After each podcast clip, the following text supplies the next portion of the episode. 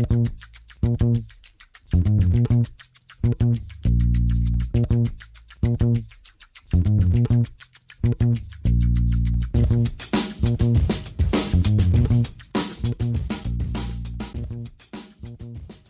damit hallo und herzlich willkommen zu Football Rausch. Mein Name ist Tim Rausch. Schön, dass ihr wieder eingeschaltet habt.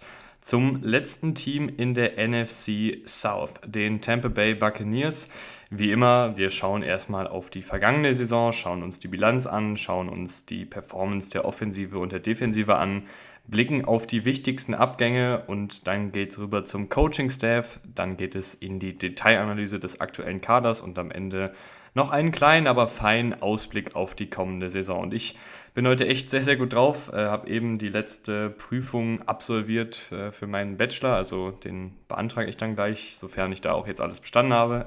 Das ist natürlich auch immer nochmal eine kleine Hürde. Und ähm, ja, ich äh, freue mich sehr, dass ich dann jetzt auch ein bisschen mehr noch Zeit habe für die Division Previews. Alle zwei Tage da eine raus. Ach, nicht Division Previews. Ja, ich bin ein bisschen durch den Wind. Äh, Team Previews natürlich, ähm, dass ich da alle zwei Tage ein neues Team vorstellen kann. Dafür habe ich dann jetzt einfach noch ein bisschen mehr Zeit und äh, freue mich sehr, wenn die Serie weiter äh, supported wird, wenn ihr auf ähm, Instagram und Twitter und Co. ein Like da lasst. Einfach auch mal machen. Ne? Jetzt mal zur Feier des Tages. Äh, Würde mich sehr freuen, wenn ich da ein bisschen Unterstützung weiterhin erhalte, wenn ihr fleißig weiter einschaltet. Gerne auch eine Bewertung bei Spotify da lassen. All der gute Kram. Wie viel guter Kram bei den Buccaneers noch ist, äh, das äh, besprechen wir heute in der Folge. Letzte Saison mit 8 und 9 irgendwie in die Playoffs gemausert, dann aber relativ äh, ja, sang- und klanglos auch ausgeschieden gegen die Dallas Cowboys. Und ähm, ja, es hat sich einiges äh, getan äh, bei den Buccaneers. Äh, letzte Saison natürlich unter Tom Brady einigermaßen noch kompetitiv gewesen, auch wenn das wirklich nichts Dolles war. Ähm, man hatte eine Offensive, die im unteren Mittelfeld in den wichtigen Kategorien waren, also äh, gerade äh, in Sachen EPA, in Sachen Punkte pro Spiel, in Sachen Yards pro Spielzug und sowas äh, waren sie im unteren Mittelfeld ungefähr angesiedelt. Man muss aber sagen, dass diese Offensive echt und ähm, die Leute, die die Buccaneers verfolgt haben, äh, äh, werden zustimmen, über weite Strecken auch dysfunktional war. Also das Laufspiel hat sehr, sehr selten funktioniert, das Passspiel wirkte sehr statisch. Es wirkte alles irgendwie ein bisschen krampfhaft, obwohl man eigentlich ziemlich viel Talent in der Offensive hatte. Die Defensive hingegen war im oberen Mittelfeld. Das war jetzt keine Elite-Defensive wie vielleicht in Vorjahren. Aber es ist natürlich auch für eine Defensive schwieriger, wenn du ähm, ja, eine Offensive hast, die nicht mehr so ganz so gut performt. Du dadurch vielleicht auch mal ähm, schneller in Rückstand gerätst oder beziehungsweise dass die Offensive nicht mit den Punkten mithalten kann, äh, wenn du vielleicht dadurch auch schlechtere Field Position bekommst, weil die Offensive eine fummelt oder eine Interception wirft oder den Ball die ganze Zeit panten muss. Also da spielen auch einige Faktoren rein, die die Offensive bedingt hat. Ähm, aber die Defensive an für sich war im oberen Mittelfeld in den wichtigen Kategorien, sah auch über weite Strecken ordentlich aus. Natürlich gab es da auch ein paar Spiele, wo sie nicht gut aussah, aber es gab auch ein paar Spiele, wo sie echt noch sehr, sehr gut aussah und ähm, die ganzen Starspieler, die da immer noch rumtouren, auch ihre Plays gemacht haben.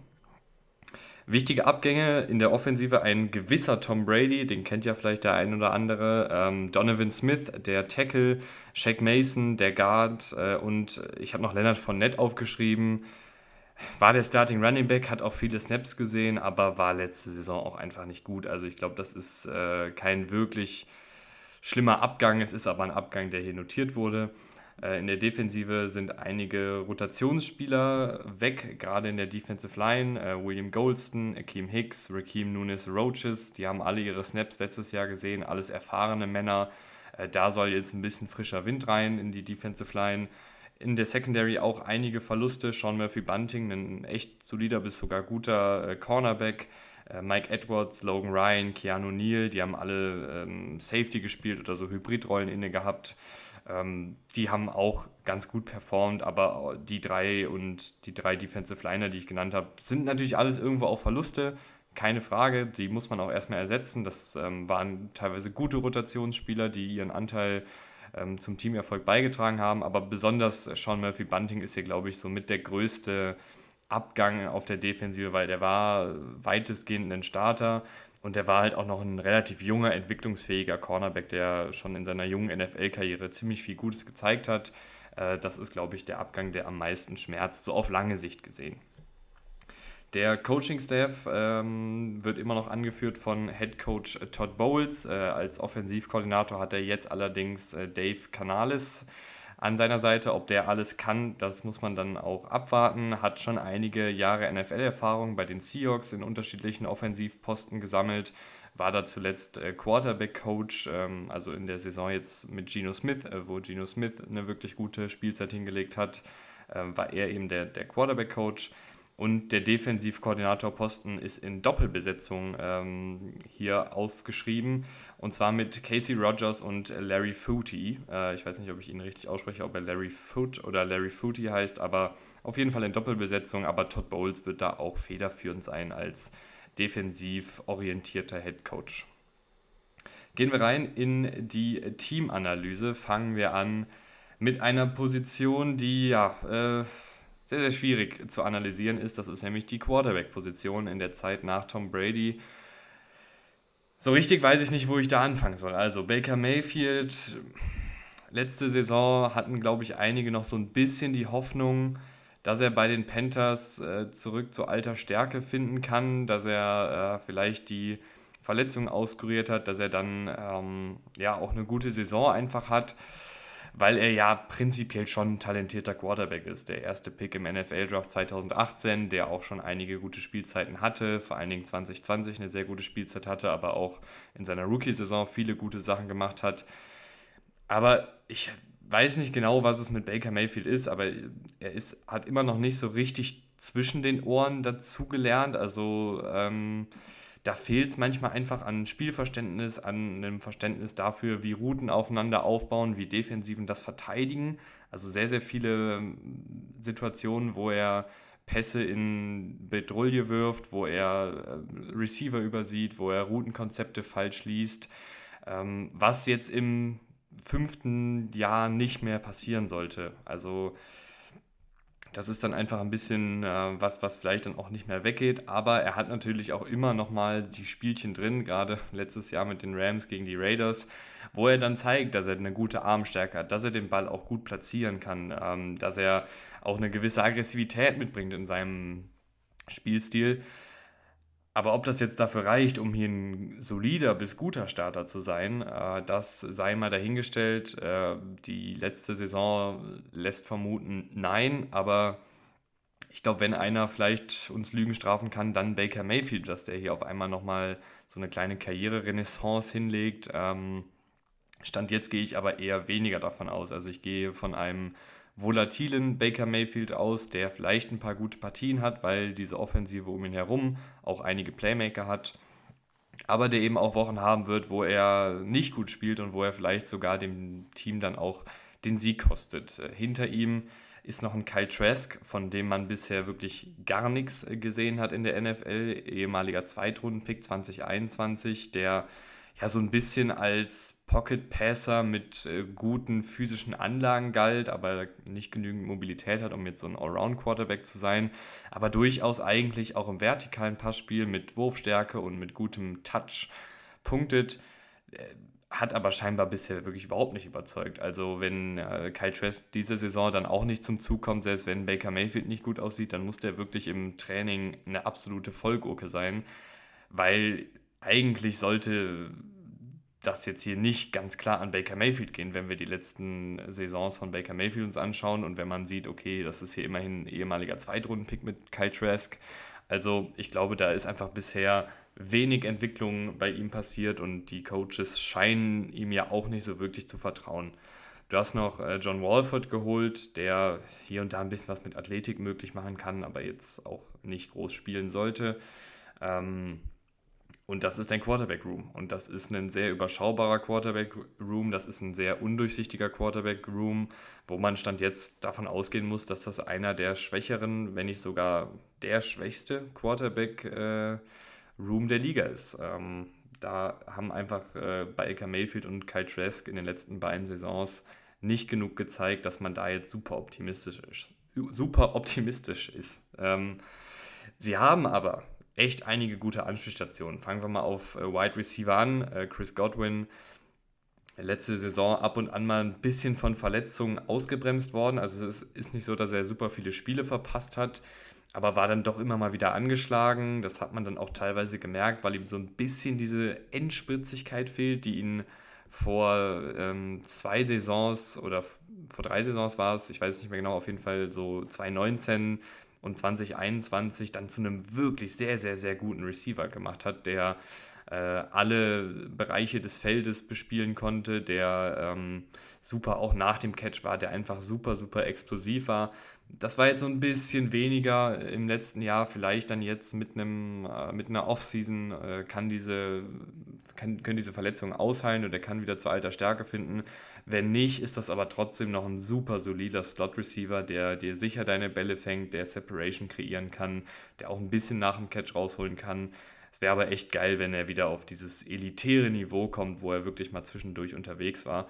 Ähm, ist jetzt ja auch schon, hat jetzt ja auch schon sechs NFL-Saisons auf dem Buckel, obwohl er erst 27 Jahre alt ist, also auch schon ein echt erfahrener Mann, der das einfach schon ein paar Jährchen macht. Äh, Gleiches gilt für Mike Evans, der Mr. Konstanz ist. Ähm, ich glaube, es waren jetzt äh, neun Spielzeiten mit über 1000 Yards. Also seitdem er in der NFL ist, immer über 1000 Yards gesammelt. Das ist absolut hervorragend und ähm, eine, ein, ein Zeichen für seine Qualität, aber auch einfach für seine Konstanz und dafür, dass er jedes Jahr irgendwie fit ist und immer seine Spiele macht und in jedem Jahr auf jeden Fall eine sehr, sehr gute Waffe als Outside Receiver ist, der mit seiner Physis, mit seinen Catching-Fähigkeiten gewinnt und dann auch gut nach dem Catch hier und da mal ähm, aus, einen aussteigen lassen kann. Geht jetzt auch auf die 30 zu. Mal gucken, ähm, wie das dann so wird, wenn er äh, die 30 überschritten hat. Aber auch jemand, der hier und da mal ein bisschen rumgeschoben werden kann, also auch mal im Slot eingesetzt werden kann als super physischer Slot-Receiver. Ähm, mit dem kann man wirklich auch eine Menge machen. Russell Gage hat so ein bisschen Startprobleme gehabt letztes Jahr bei den Buccaneers, kam nicht so richtig in Tritt, aber eigentlich auch ein relativ dynamischer, sicherer Slot-Receiver. Also du hast hier eigentlich drei gute Starter. Ähm, wenn Chris Godwin und Mike Evans fit sind und äh, Vollgas geben, dann hast du zwei sehr, sehr gute Receiver und einen dritten ganz guten mit ähm, Russell Gage. Dahinter wird es ein bisschen dünn. Äh, Trey Palmer, diesjähriger Sechstrunden-Pick, ein Receiver, der sehr viel Speed mitbringt. Äh, auch so ein Element, was die Buccaneers so ein bisschen dann vermissen lassen, gerade wenn Chris Godwin dann nicht mehr so ganz rankommt. Also jemand, der wirklich rein vertikal äh, gehen kann, der auch äh, ordentliches Tempo mitbringt, äh, wo Defensiven das auf jeden Fall auch auf dem Schirm haben müssen. Gleiches gilt für Raheem Jarrett, undrafted Free Agent, den würde ich auf jeden Fall auch mal im Blick behalten. Ist jemand, der mir am College ganz gut gefallen hat bei Maryland äh, und der kann hier auf jeden Fall in den Kader kommen. Also es würde mich nicht wundern, wenn Raheem Jarrett als undrafted Free Agent dieses Jahr es in den Kader schafft, weil ich finde, der hat echt viele gute Qualitäten dabei und es würde mich dann auch nicht wundern, wenn er ähm, eine kleine, aber feine Rolle spielt und äh, durchaus situativ mal eingebunden wird. Du hast noch einen äh, David Moore, der schon ein paar NFL-Jahre auf dem Buckel hat, äh, ehemaliger Seahawks-Receiver, der dann zwischendurch auch mal bei den Panthers war. Der ist ganz okay. Aber äh, wie gesagt, die, die drei Starter sind, sind gut, sind teilweise sehr gut. Dahinter wird es echt dünn. Ähm, da müssen dann wahrscheinlich ein paar Youngster sich äh, in der Preseason und im Trainingcamp, was jetzt ja auch losgeht, zeigen. Auf äh, Running Back hast du äh, einige Namen, äh, aber vielleicht nicht so super viel Qualität. Äh, du hast äh, Chase Edmonds geholt, der bei den Cardinals eine echt gute Spielzeit hatte oder beziehungsweise mehrere gute Spielzeiten bei den Cardinals hatte, dann letztes Jahr bei den Dolphins und bei den Broncos wirklich gar nichts mehr hinbekommen aber eigentlich ein Running Back, der gute Receiving-Fähigkeiten mitbringt, der auch eine gute Spritzigkeit hat, eine gewisse Agilität. Also ich weiß nicht, was jetzt letzte Saison los war. Vielleicht war er auch ein bisschen verletzt, vielleicht war sonst irgendwas abseits des Feldes, was man nicht so mitbekommen hat. Aber eigentlich ein, ein durchaus startbarer Running Back. Aber nach der letzten Saison ist man da vielleicht, glaube ich, auch nicht mehr so ganz optimistisch. Ähm, prinzipiell würde ich ihm aber schon auch zutrauen, dass er wieder so ein bisschen zur alter Stärke findet. Richard White hat das ganz ordentlich gemacht ähm, letztes Jahr, fand ich. Also einer der wenigen Buccaneers-Spieler, die auch mal ein bisschen Explosivität mitgebracht haben, gerade auf der Running Back-Position. Ein guter Receiving Back, kein spektakulärer Back, aber jemand, der halt äh, dir sicher die Bälle fängt, der dir auch ein paar Routen laufen kann. Ähm, aber auch als Läufer ordentlich. Also kein spektakulärer Running Back, aber jemand, der super solide ist, äh, über den du dir keine Gedanken machen musst, der dir die Yards rausholen kann, hier und da auch mal einen Tackle brechen kann, auch wenn das nicht seine ganz große Stärke ist. Er hatte diesen einen richtig kranken Stiffarm gegen die Seahawks im, im Munich-Game, aber eigentlich jetzt nicht jemand, der jetzt ständig irgendwelche Tackles bricht. Äh, das sind so deine beiden etatmäßigen Starter. Kishon Vaughn, ehemaliger Drittrunden-Pick, hat bisher echt noch gar nichts gezeigt äh, bei den Buccaneers. Du hast einen Sean Tucker noch, den fand ich super am College, also wieder ein undrafted Free Agent. Äh, der hatte aber ein paar Verletzungsprobleme, die dann erst später aufgetaucht sind. Aber Sean Tucker, glaube ich, kann sich hier auf jeden Fall den Running Back 3 Posten sichern, wenn nicht sogar den Running Back 2 Posten von Chase Edmonds. Also äh, dieser Running Back Room ist eigentlich auch sehr, sehr offen und Sean Tucker hat eine gute Geschwindigkeit, hat eine gute Übersicht, kann auch mal Arm-Tackles brechen. Also ich glaube auch, dass er als Receiver gewisse Fähigkeiten hat. Ähm, ich wäre nicht verwundert, wenn Sean Tucker hier auch eine Rolle spielt, weil der echt einiges an Potenzial mitbringt. Auf Tight End ist es äh, ganz okay. Also du hast Kate Otten, der das letztes Jahr ordentlich gemacht hat als Rookie. So ein typischer Possession Tight End. Der ist jetzt nicht super spektakulär nach dem Catch, der ist jetzt nicht super physisch als, als Blocker, der ist jetzt nicht äh, total spektakulär, was seine Catches angeht. Der kreiert jetzt nicht super, super viel Separation, aber macht halt alles ganz ordentlich. Und das ist auch eine gewisse Qualität. Ein guter Allrounder, ähm, jemand, der dir sicher die Bälle fängt, der äh, nicht jetzt unbedingt große Drop-Probleme hat ähm, und dann einfach so als Chain Mover äh, agieren kann. Also jemand, den du anwerfen kannst, wo du dir sicher sein kannst, okay, der fängt mir jetzt das First Down. Äh, letztes Jahr 42 Catches gehabt für 391 Yards, ist jetzt nicht super besonders, aber zeigt so ein bisschen die Rolle, die er da halt inne hat. Und äh, bei 63 Targets auch nur drei Drops, das ist echt ordentlich. Ähm, ganz okay nach dem Catch mit 4,5 äh, Yards ähm, durchschnittlich nach dem Catch. Also eine grundsolide Anschlussstation, aber eben nichts Spektakuläres. Dahinter hast du noch einen Cokeeft, der eher als äh, Blocking-Spezialist agiert. Und äh, du hast noch Payne Durham gedraftet in der fünften Runde, ein großgewachsener Tight End, der vielleicht dann so ein bisschen in der Red Zone mal zum Zuge kommt. Äh, David Wells ist da auch noch, der ist ja auch schon seit ein paar Jahren bei den ähm, Buccaneers, wenn mich nicht alles täuscht, als ehemaliger undrafted Free Agent. Ähm, oder war der bei den Cardinals? Ich weiß es nicht mehr, aber ist auf jeden Fall auch nur der Tight End 4. Äh, weiß ich gar nicht, ob der es in den Kader schafft. Die Offensive Line ist äh, echt nicht verkehrt. Äh, letztes Jahr ja auch mit vielen Verletzungen zu kämpfen gehabt. Aber hier sind echt einige Puzzlestücke, die spannend sind. Fangen wir mal an auf der Tackle-Position, wo stand jetzt Tristan Wirfs auf jeden Fall startet, einer der besten Tackles der Liga, sehr, sehr athletisch, äh, technisch sehr, sehr gut, ähm, super physisch und ein absolut bockstarker Passblocker, auch ein guter Laufblocker, der ja, einfach seitdem er in der NFL ist, einer der besten Tackles der Liga ist und auch super konstant ist in dem, was er macht, ähm, wenig Spiele verpasst. Das ist ähm, hervorragend, was der auf Tackle macht. Ähm, auf der anderen Seite, ob er dann Right Tackle, Left Tackle spielt, muss man, glaube ich, mal abwarten. Es hieß mal, dass jetzt der Switch zu Left Tackle geplant ist, weil dann Luke Godecki ähm, auf Right Tackle spielt. Ich weiß aber nicht, wie realistisch das ist. Ähm, das muss man dann natürlich einfach mal abwarten. Du hast nämlich hier eigentlich einige Namen, die vielleicht auch Tackle spielen könnten und wo dann Tristan Wells nicht seine etatmäßige Position verlassen müsste. Du hast einen Matt Pfeiler, der das schon gemacht hat auf Tackle. Äh, erfahrener Mann, nichts Spektakuläres, aber sehr, sehr solide. Du hast äh, einen Cody Morg, der das auch vielleicht machen könnte, aber vielleicht auch eher als Guard vorgesehen ist. Den hast du dieses Jahr in der zweiten Runde gedraftet. Ein physischer ähm, Spieler, der aber, glaube ich, auch noch ein bisschen Entwicklungsspielraum zugesprochen bekommen muss, weil er eben auch äh, aus einem kleineren College kommt. Ähm, du hast einen Justin Skoll, der schon seine Snaps in der NFL gesehen hat und okay ist.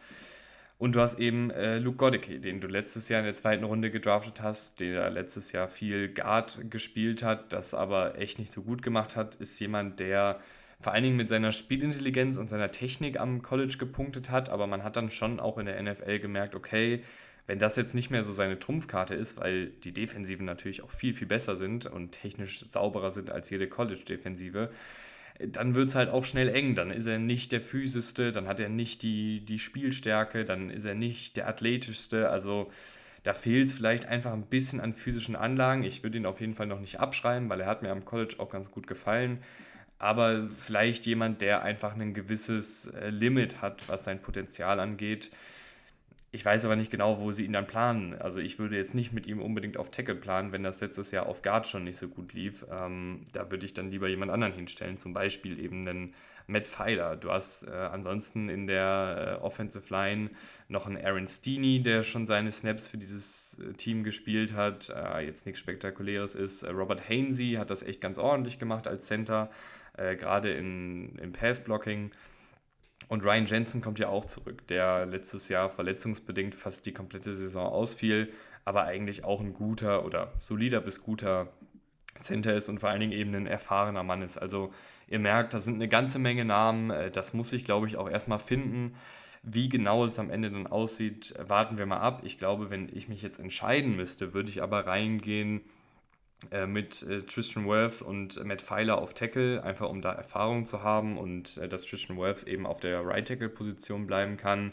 Dann würde ich in der Interior Offensive Line äh, mit einem äh, Ryan Jensen auf Center logischerweise reingehen, mit einem Cody Morg auf einer Guard-Position und dann Luke Goddicke oder Robert Hainsey auf der anderen Guard-Position ähm, Luke Goddicke dann natürlich auch an kurz alleine lassen, wenn das immer noch nicht so richtig wird, wenn der keine Entwicklung zeigt, dann vielleicht eben einen Robert Hainsey starten lassen oder einen Aaron Steeney oder einen Nick Leverett, der das schon ein paar Jahre gemacht hat. Also du hast hier wirklich eine Menge Optionen und ich bin mal gespannt, wer sich da am Ende dann durchsetzt. Die äh, Defensive, da ist es eigentlich deutlich klarer. Da gefällt mir auch deutlich mehr, muss ich ehrlicherweise gestehen, als in der Offensive, beziehungsweise da habe ich einfach nicht so viele Bedenken und da gibt es eigentlich nicht so viel, um den heißen Brei zu reden. Fangen wir an in der Defensive Line äh, mit Vita Vea, der eine absolute, der eine absolute Granate ist in der Defensive Line. Äh, sehr, sehr guter Laufverteidiger, auch echt gute Fähigkeiten als Passrusher mit dieser wilden Kombination aus Athletik und 350 Pfund und Power und Kraft und Technik. Also ein absoluter, ein absoluter, eine absolute Urgewalt in der Defensive Line, möchte man sagen. Als Laufverteidiger letztes Jahr äh, echt noch gut. Ähm, nicht mehr ganz so dieses elitäre Niveau, wo er wirklich auch zig Plays im Backfield gemacht hat, wie die Jahre zuvor, aber immer noch ein guter Laufverteidiger, der auch einfach eine ganze Menge an Aufgaben übernimmt für diese Defensive. Also der muss regelmäßig gegen Double Teams spielen. Die Spiel, also die Buccaneers spielen regelmäßig dann auch mit leichteren Boxes, wo er dann äh, einfach eine Menge äh, Gras decken muss, wo er viele, viele Aufgaben hat. Also das ist auch keine leichte Position, die er da, da zu spielen hat. Deswegen sieht er manchmal auch nicht ganz so gut aus äh, in der Laufverteidigung. Aber wenn er ein 1 gegen 1 kriegt, dann gewinnt er das und in den meisten Fällen hält er auch stand gegen die Double, Double Teams äh, dieser Welt. Er kriegt jetzt aber auch ein bisschen Verstärkung ähm, in Form von äh, Greg Gaines, der auch ein solider Laufverteidiger bei den Rams war. Ähm, daneben noch äh, hast du immer noch Logan Hall, der äh, bisher echt wenig gezeigt hat. Ähm, galt ja auch so ein bisschen als Projekt, letztjähriger Zweitrunden-Pick, hat viel Einsatzzeit bekommen, aber wenig Ertrag gebracht. Gerade in der Laufverteidigung echt überfordert, weil er da nicht physisch genug war, weil er nicht die, die Spielstärke hatte, um da seinen Mann zu stehen. Ist ein großgewachsener Defensive Liner und auch ein bisschen leichter, deswegen oft dann äh, leicht zu bewegen, auch vergleichsweise. Äh, das sah dann echt nicht so super aus äh, über ja, Strecken, sage ich mal. Äh, Dedrin Senat ist auch noch so ein typischer laufverteidigender Defensive Liner, der schon seine Snaps in der NFL bekommen hat. Äh, du hast noch einen Kalaja Kelsey gedraftet in der ersten Runde. Der dürfte aber erstmal in der Pass-Rush-Spezialist-Rolle eingesetzt werden. Vielleicht auch mal hier und da als Edge-Verteidiger. aber hier ist er jetzt eben als Defensive Liner gelistet. Äh, super, super technisch. Ähm, sehr, sehr schnell, sehr, sehr athletisch. Also jemand, der, wie gesagt, auf jeden Fall als Passrusher eingesetzt werden muss. Äh, wenn ihr da mehr zuhören wollt, könnt ihr gerne nochmal in die Defensive Line Folgen zum NFL-Draft reinhören. Aber auf den bin ich auch sehr, sehr gespannt, vor allen Dingen, weil er den dann eben mit einem Vita Vea neben sich und mit einigen Edge-Rushern äh, wahrscheinlich die ein oder andere 1 gegen 1 Situation bekommen wird und ich glaube, das ist dann auch sein Spiel.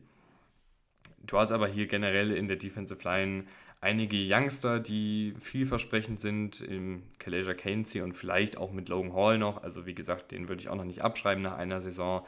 Und du hast aber auch echt einige erfahrene Männer mit Vita Vea, mit Deidrin Senat, äh, mit ähm, Greg Gaines, die das einfach schon ein paar Jahre machen, die vor allen Dingen auch in der Laufverteidigung alle gut sind, ähm, im Falle von Vita Vea sogar sehr gut.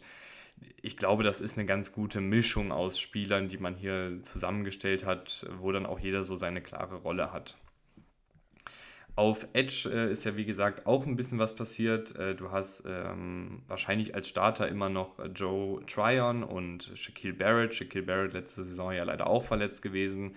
Pass Rush Spezialist, aber auch echt gut in der Laufverteidigung, weil der Typ einfach technisch so, so hervorragend ist, weil der ein sehr, sehr gutes Timing hat ähm, beim Snap. Also müsst ihr mal darauf achten, wenn der Ball gesnappt wird, ist der meistens der Erste, der aus den Startlöchern kommt, ähm, ist da einfach schon super weit, hat viele, viele technische Fähigkeiten drauf in der Laufverteidigung und im Pass Rush. Und der dürfte auch wieder einer der besseren Pass Rusher werden, wenn er denn dann fit ist. Äh, Joe Tryon, da wartet man immer noch so ein bisschen auf das Breakout-Jahr. Letzte Saison viel gespielt, auch einige gute Szenen gehabt äh, in der Laufverteidigung, im Pass Rush, hat auch seine 40 plus Pressures gesammelt.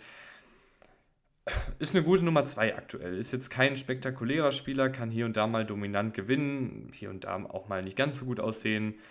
Aber so richtig den Durchbruch hat er noch nicht geschafft, beziehungsweise den Durchbruch zum Spieler, wo man sagt, auf den muss man in jedem Spielzug achten.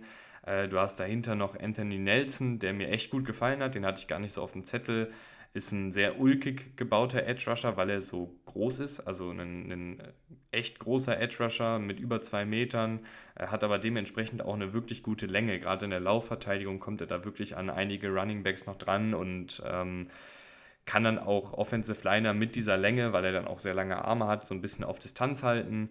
Ähm, hinter den dreien, die wahrscheinlich die meisten Snaps erstmal sehen werden, hast du ein paar Youngster. Du hast mit Yaya Diaby äh, jemanden gedraftet, der wahrscheinlich auch so in die Kategorie äh, Pass Rush Spezialist fällt. Ähm, ein etwas kleinerer, dralliger Pass Rusher mit viel Tempo. Äh, José Ramirez, äh, ein noch kleinerer Pass Rusher und auch ein leichterer Pass Rusher. Das Skillset hatten sie jetzt so noch nicht. Ähm, vielleicht mit Jack Barrett, aber der ist äh, nicht jetzt so unphysisch. Äh, aber José Ramirez auch vielleicht ein Pass Rush Spezialist, der hier und da mal reingeworfen werden kann. Also gefällt mir ganz gut, dass sie hier haben. Natürlich müssen aber auch so Leute wie Shaquille Barrett dann fit bleiben. Auf äh, Linebacker äh, hast du das äh, ewige Duo aus äh, Devin White und Levante David. Und Devin White, äh, ich sage es schon seit ein paar Jahren, dass, man, dass der vielleicht ein bisschen zu hoch bewertet ist.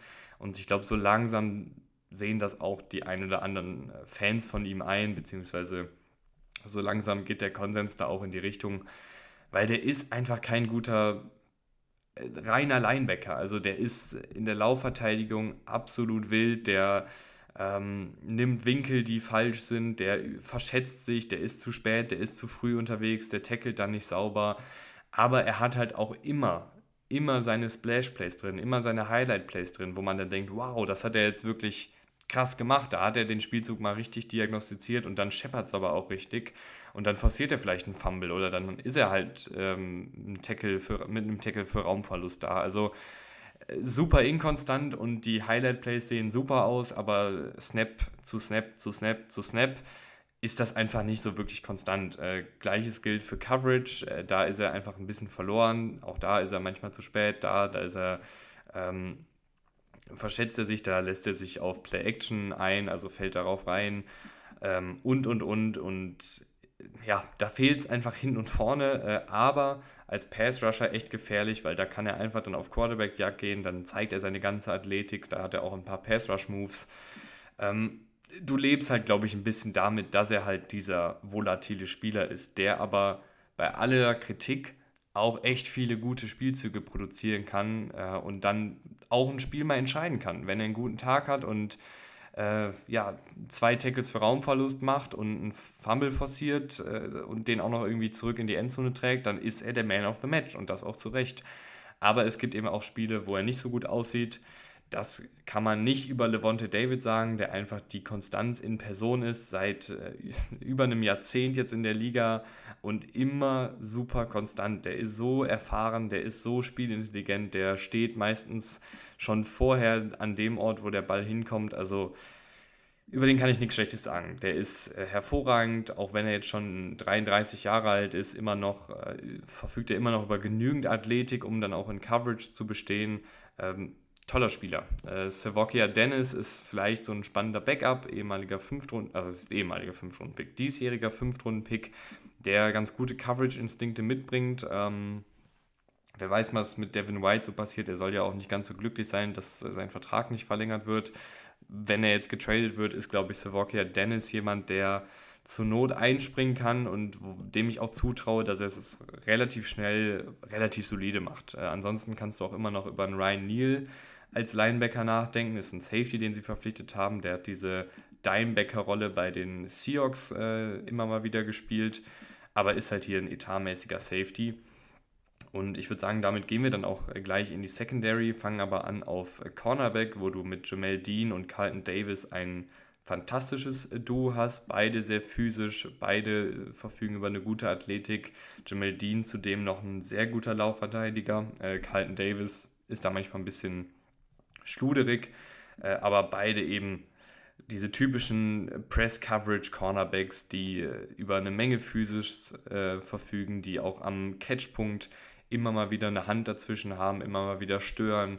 Äh, gefällt mir wirklich sehr, sehr gut. Beide übrigens auch bei Auburn, beide 6 foot 1 groß, beide 206 Pfund schwer. Also es ist fast der identische Spieler. Ich würde sagen, Jamal Dean bringt nochmal ein bisschen mehr Athletik mit, äh, ist nochmal ein bisschen physischer so in dem, was er macht und ein bisschen besser in der Laufverteidigung. Aber das ist wirklich ein fantastisches Duo.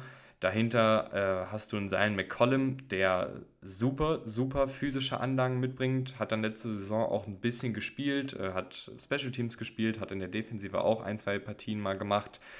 Das sah halt noch ein bisschen äh, ausbaufähig aus, ist aber auch ein Cornerback, der letztes Jahr in der fünften Runde gedraftet wurde.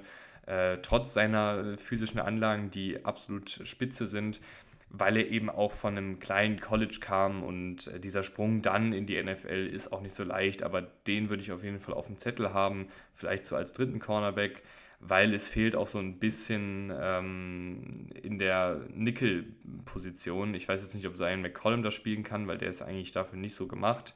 Äh, vielleicht macht es dann einen D Delaney. Äh, mal gucken, wer da am Ende ähm, sich die Position sichern kann, weil ich glaube, dass Antoine Winfield, der könnte das natürlich auch, aber ich glaube, der wird vor allen Dingen auf Safety gebraucht, weil du da jetzt einfach ähm, ein paar Lücken hast. Äh, Antoine Winfield, einer meiner Draft-Lieblinge damals gewesen. Äh, ich habe ihn als damalige Football-Rauschrakete, also als Breakout-Kandidat in seinem Rookie-Jahr gehabt. Das hat er auch direkt bestätigt. Äh, seitdem einfach einer meiner absoluten Lieblingsspieler in der NFL. Ein toller Coverage Cornerback äh, oder Coverage Secondary Spieler, äh, weil er kann Cornerback und Safety spielen. Super instinktiv, äh, super giftig in der Laufverteidigung, also jemand, der sich nicht vor Kontakt scheut, der sich reinwirft, obwohl er ein bisschen kleiner ist, ähm, der dann auch sehr, sehr gute Tackles setzen kann, der auch auf Pass Rush äh, Jagd nicht verkehrt ist. Also den kannst du wirklich so gut rumschieben, der kann so ziemlich jede Position bekleiden und brilliert in fast allen Positionen. Also Antoine Winfield wirklich ein absolut toller äh, Secondary-Spieler, der auch nicht mal 25 Jahre alt ist. Also da ist vielleicht sogar immer noch ein bisschen Entwicklungspotenzial da.